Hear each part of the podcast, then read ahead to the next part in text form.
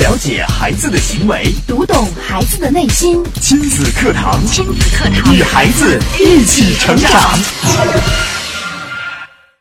一次，美联社的记者去采访杜鲁门总统的母亲，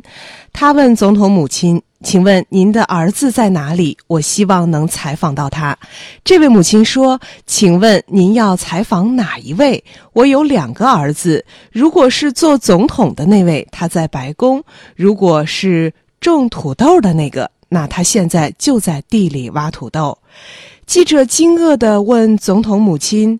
您的儿子一位做了总统，另一位却在种土豆，您是怎么想的？这位母亲平静地回答：“我有总统这样的儿子，十分自豪。我的另一个儿子同样让我骄傲。”在母亲眼里，当总统的儿子和种土豆的儿子竟然没有什么分别。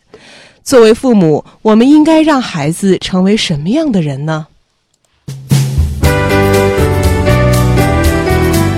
亲子课堂今日关注：让孩子成为他自己。主讲嘉宾：郑州七院儿童心理咨询师、郑州市健康大讲堂讲师江建慧老师。欢迎关注收听。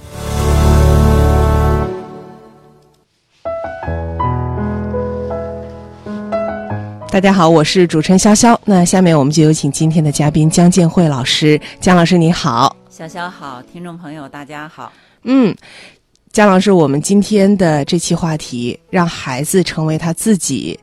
在刚刚呢，我们也跟大家说了，呃，记者采访杜鲁门总统母亲，很有意思啊，他母亲的回答，嗯嗯、因为记者一般去采访，你看这个故事肯定是要采访他的总统儿子，吧？是的请问您的儿子在哪里？嗯这个母亲就说哪一个？我有两个儿子嗯啊！你要采访当总统的这个，他在白宫；你要采访种土豆的这个，他就在啊这个地里正在种土豆。这个记者就觉得不可思议哈，嗯，哎呀，就就说您总统的母亲多么伟大的母亲，呃，您的儿子应该都是非常优秀的。你看，当总统了，那么为什么还有一个儿子在挖土豆？就是记者觉得您的两个儿子之间的距离不该那么远，差距不该那么大，啊，嗯觉得这个当总统是非常成功的，是但是挖土豆是太不是就普太通普通了？是的，啊，就是一个母亲怎么能把一个孩子就培养成总统，嗯另外一个孩子，呃按说是不是也应该培养？不说总统，也应该是一个很成功的对成功人也士是很显赫的人对是吧？嗯。但是这位母亲就是她不以为然，她说，当记者问她的时候，您怎么想这件事儿？就我们觉得怎么会这样？嗯母亲却说，就说啊，我我的儿子当了总统，我感到很自豪。但是我另外一个儿子种土豆，我也感到非常这个骄骄傲傲，嗯这没有什么差别。所以，呃，从这上，呃，我们就是可以看到，就是这个母亲哈，为什么培养出来了一个总统？呃，其实就是因为在她的眼里啊、每个人都是一样的，每个孩子都是一样的，不管他当总统也好，啊、他还是去土地去地里种土豆也好，嗯那么一个他们都是我的儿子，我都为他们感到骄傲。哎，我觉得都觉得他们很棒，他们生活的很好。哎，呃，不管他的社会社会地位是吧？哎，不管他取得的成就在人们眼里有多么的不一样，但是在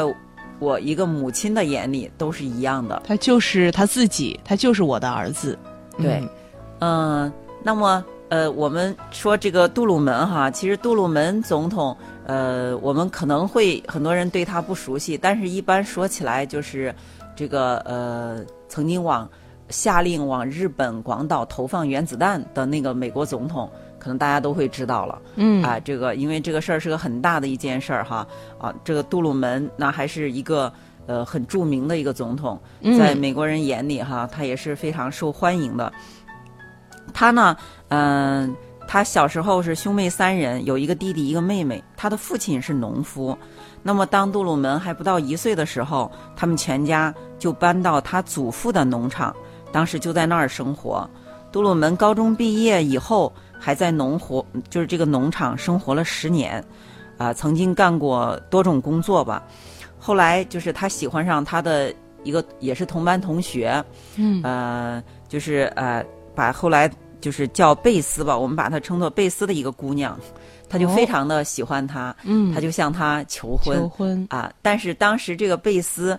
是一个家族特别显赫，在当地可能属于首富嗯的这么一个家庭，贵族，对嗯所以说他就被呃杜鲁门就被拒绝了。哦拒绝之后，呃，这个杜鲁门他就没灰心，嗯他就想哦、是因为你们家。呃，是贵族家庭哈，嗯这个家世显赫。我们家的呃，可能是害怕我以后就是他的父母哈，害怕我以后养活不了他的女儿，不能给他的女儿非常就是、呃、富足的生活，哎对嗯所以说他就说那好吧，我就暂时不当农夫了，啊、我就要去呃挣赚钱，对对、嗯赚钱回来娶我的啊、娶这个我的女朋友。于嗯是他就去部队去当兵了，哦还当了军官。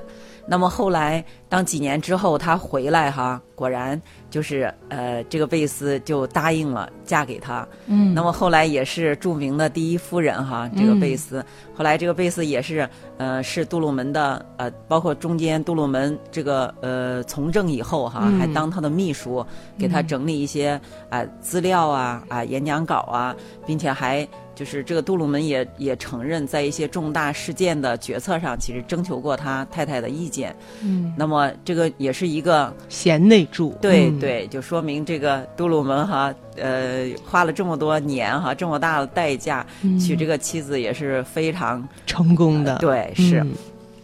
那么他的弟弟呢，我们就是查这个资料就没有查到太多的资料，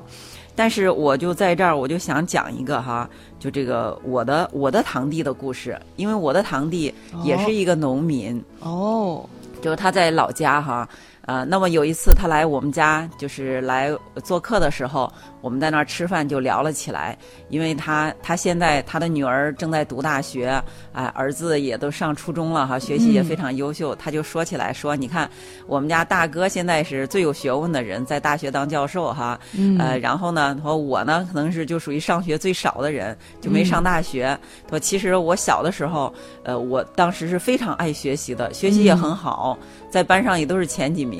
但是那个时候因为家里就比较穷，嗯呃，这个父亲老是因为家里就这一个儿子哈，老是叫他去回去干活儿，要干农活儿。嗯呃，那么有好几次，老师甚至都跑到家里去找他，就嗯说你学习这么好哈，你不要把功课都耽误了。但是没办法，因为那个时候吃饭可能是最重要的是。生活所迫，对，嗯所以后来他就呃高中毕业就没有读大学，就在嗯家务农了、啊，也也结婚生孩子哈。但是那天说起来的时候，他就说，呃，虽然我没有上大学，但是现在呃我的生活也过得很好哈，在嗯当地算是过得很好的。呃，为什么过得好呢？呃，我呢就是我种地。在我们当地，甚至是在我们那个县里，都是数一数二的。嗯，就是因为他是其实还是读过书，用自己的知识来种地，所以说呃，就是种的比较好，是这个意思吗。呃呃，对他，嗯因为高中毕业也是不错的哈。对，啊，那么他呃，你看，就我们平时他因为都我们一回去，他就要把他种的红薯啊，嗯还有花生啊，都要让我们带哈。他种的红薯的确是，就是那种呃面甜面甜的啊，很甜就我们这儿的红薯哦就是不太一样，真的是很好吃。然后呢，他特别他种的那个烟草就是烟叶哈，嗯因为我们当地是属于种烟草的基地，嗯呃，种烟的话，因为特别就是可能是收益特别大的，嗯但是这个也是非常难的，不好种的。嗯呃，因为它要考虑它的温度啊、湿度啊、种的季节，还要移栽呀、呃，还要就是说这个培养它那个专门的肥料啊，哎、等等等等，要就是说你要你要很很用心、很下功夫，嗯呃，然后就是呃，就像我小时候的时候，我对这个种烟就特别呃有印象，因为我们嗯每年放假的时候、回去都要去收那个烟叶，收完之后，我们还要把那个叶子给它呃给它缠到一块儿，就用一个竹竿儿嗯把它哎、整理到竹竿儿上。竹竿儿上那么两排，然后再放到一个烟炕里，嗯，就是一个像一个烘箱一样去烤，烤完之后都烤成黄的哈，金嗯黄金黄的，然后拿出来就在一张一张，就是一个一个的去挑，把那个最平整的、最细，就是最呃最均匀的、最细的。哎，那个剪出来，到时候就是会分类嘛。嗯你你这个越好越上等，它可能那个价格就越高。嗯当然我们在这儿要声明一下，我们不鼓励哈。嗯现在都是我们都要社会全社会都在这个限都要控烟哈。对我们不是不鼓励这个种并烟，且不是说你想中就中，一定要是在国家对呃规定允许的的情况范围内范围内对的对对，是这样的，是要申、请的嗯啊。申请对。啊。我们今天只说这个就是这个事儿哈。对，我们只说务农的这个，其实，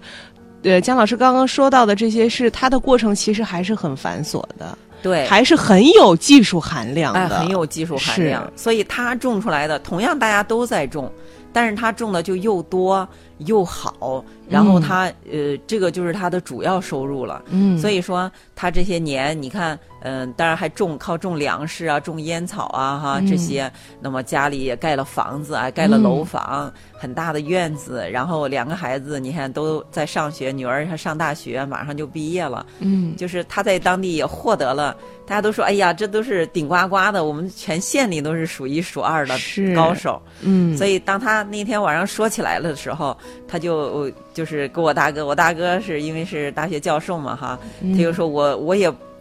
就是跟你比，我也不觉得我差哈，我也觉得很自豪。嗯，所所以以这个事儿，哎，让我印象就特别深刻。呃，我就觉得这就是一种很自信的人生，对对吧？是不管我呃是不是有读大学，不管我是不是生活在城市或者是农村，但是我现在都可以生活的很好。哎，我都虽然我在务农，但是我也呃发挥了我的价值，我也做的很优越哈，很卓越。哎，我做的也是也是很成功的。嗯，并没有像有一些人可能就会呃一辈子提起来这件事情，可能都会埋怨说，哎，要是我当初也上了大学，呃，可能今天就会怎么怎么怎么样。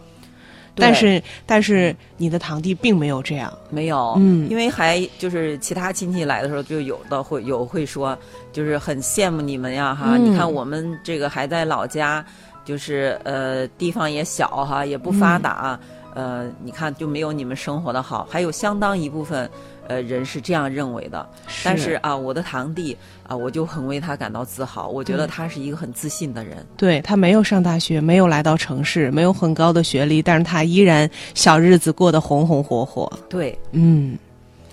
好，好，接下来我们也稍事休息啊，在一段广告之后，我们也接着请姜老师给我们来分享今天的话题。亲子课堂正在播出，稍后更精彩。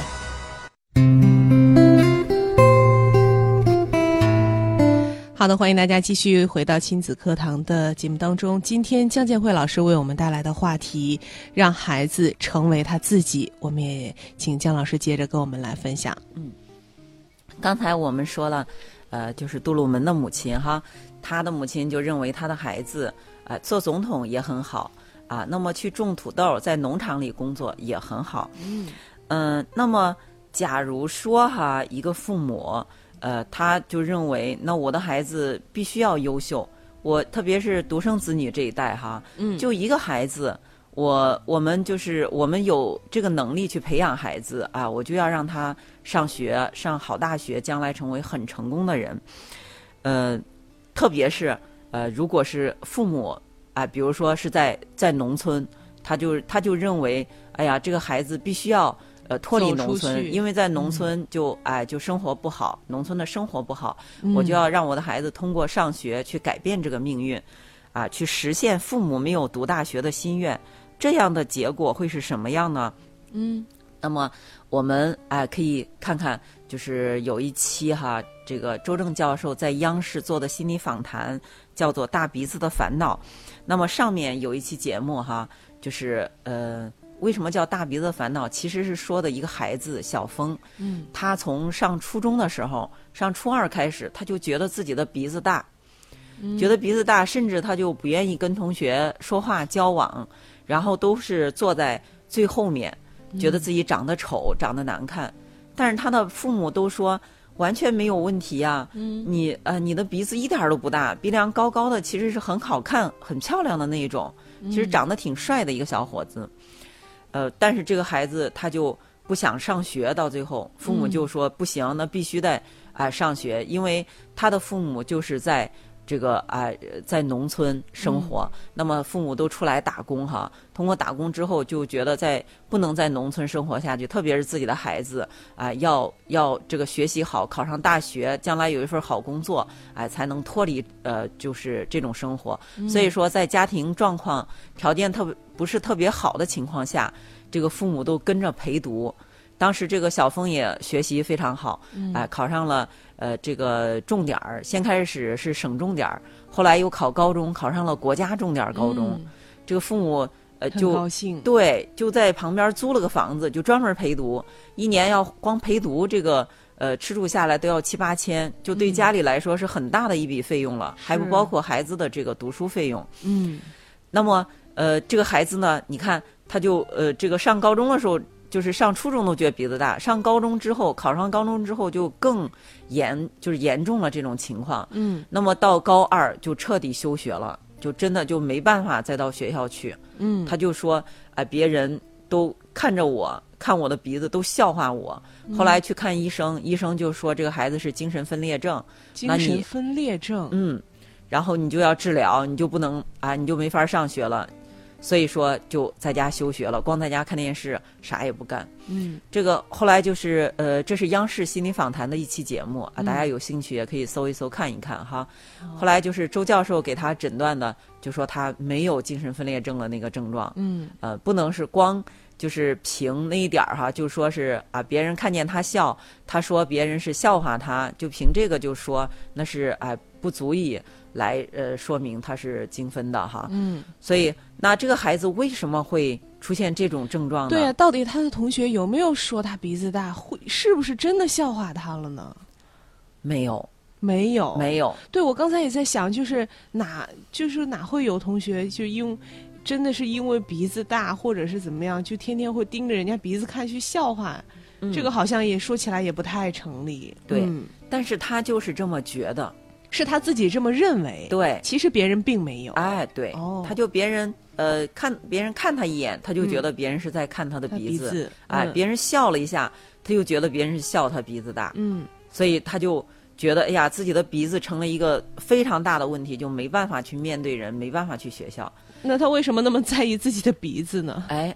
为什么哎一个孩子会那么在意自己的鼻子呢？哈，要说鼻子大点儿小点儿，这也不是什么嗯无所问谓题呀、啊，对，后来那么呃，这个周教授这个分析之后哈、才真相大白。嗯，那是怎么回事呢？就是因为这个父母对孩子寄予了过高的期望值，嗯呃，给孩子压力很大。你看，父母就是都没有呃一份儿正，就是说呃固定的工作和收入，但是父母每年要拿出来这么呃高的这个代价是吧？哎，不光花钱，还得陪陪陪读，还得给他做饭呀、陪伴呀，就是全家人都来支持这个孩子读书，把孩完全把希望寄到寄托到孩子身上。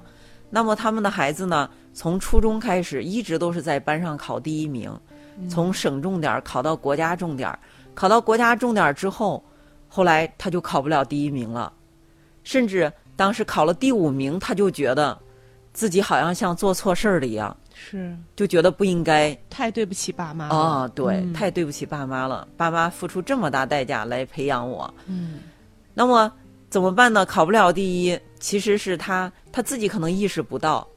然后他就会，哎，那就是鼻子大，鼻子大了之后怎么办呢？你比如说，要是说我个头太高，嗯那肯定这个高就个高呗，是吧？或者说我我太瘦，那太嗯瘦太瘦呗，可能就不会说家长不会说带你去看病，但是说别人老笑话我，可能父母就会带他去看病。嗯，看病之后又说是哦，是不是这个精神有问题、有障碍？这样的话就必须要休息，要吃药。嗯，哎，最终就可以脱离这个学校，不再去上学。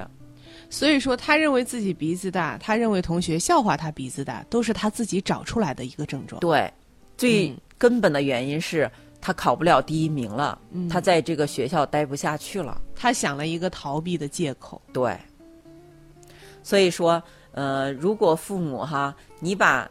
你把你自己的，哎，比如说你没读过大学，或者说没有读过好大学，或者现在工作还不满意，你把你所有的希望都寄托在孩子身上，让孩子去承受、去实现你的愿望，嗯对孩子来说，无形中增大了很大的压力，并且呢，他是成为，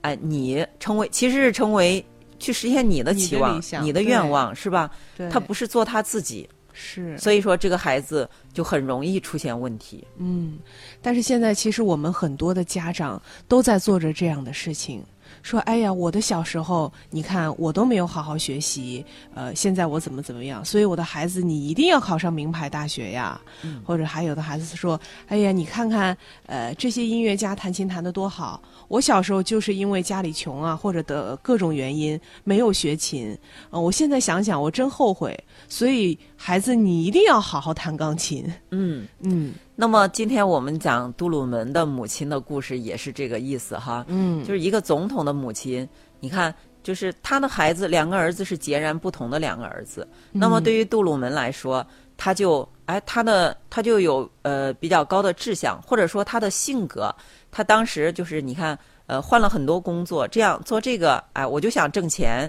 做这个不挣钱，我就去做那个，因为还有一个女朋友是吧？这个提供给他的动力。对，哎，我不，我不想，因为当农夫啊、在农场可能就是挣钱太少，那么我就要去找挣钱多的，我要我要结婚，哎，我要娶我要娶媳妇儿。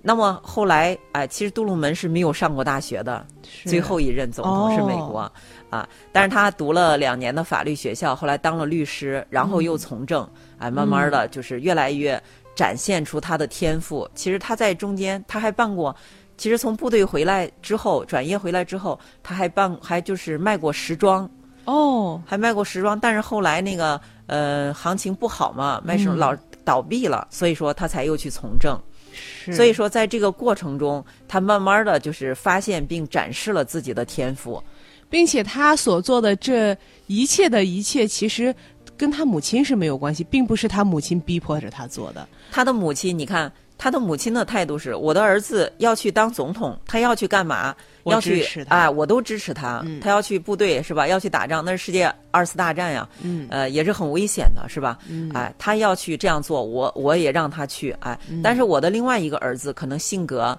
比就较安于现状。对，嗯就属于比较稳定哈。对啊，那么他就愿意在农场里工作，他自己觉得很好。那么我作为母亲，我也支持我的儿子。嗯，就是完全让孩子做回他自己。对，嗯，所以让他做说自己喜欢的。对，我们就是呃总结一句哈，就是如果要让你的孩子成为他自己，如果你的孩子他是鸟，就让他在天空飞；如果你的孩子他是鱼，就让他在水中游。嗯，按不要按照你的这个，如果他是他是鸟，你非要让他呃跟你一样坐在呃这个屋子里，或者让他放到水里，那么他就很笨拙，甚至会出啊、出问题。嗯。是的，你试想一下，如果说你的孩子就是一个呃很踏实、很稳定、非常安于现状，能够把自己的这一亩三分地做得很好，但是你却让他不停的折腾，我想那时候不但你达不到预期的效果，也会把孩子给弄疯。是这样的。嗯，好的，今天节目就是这样，非常感谢江建慧老师的讲解，也感谢大家的收听陪伴。明天同一时间，亲子课堂和您不见不散。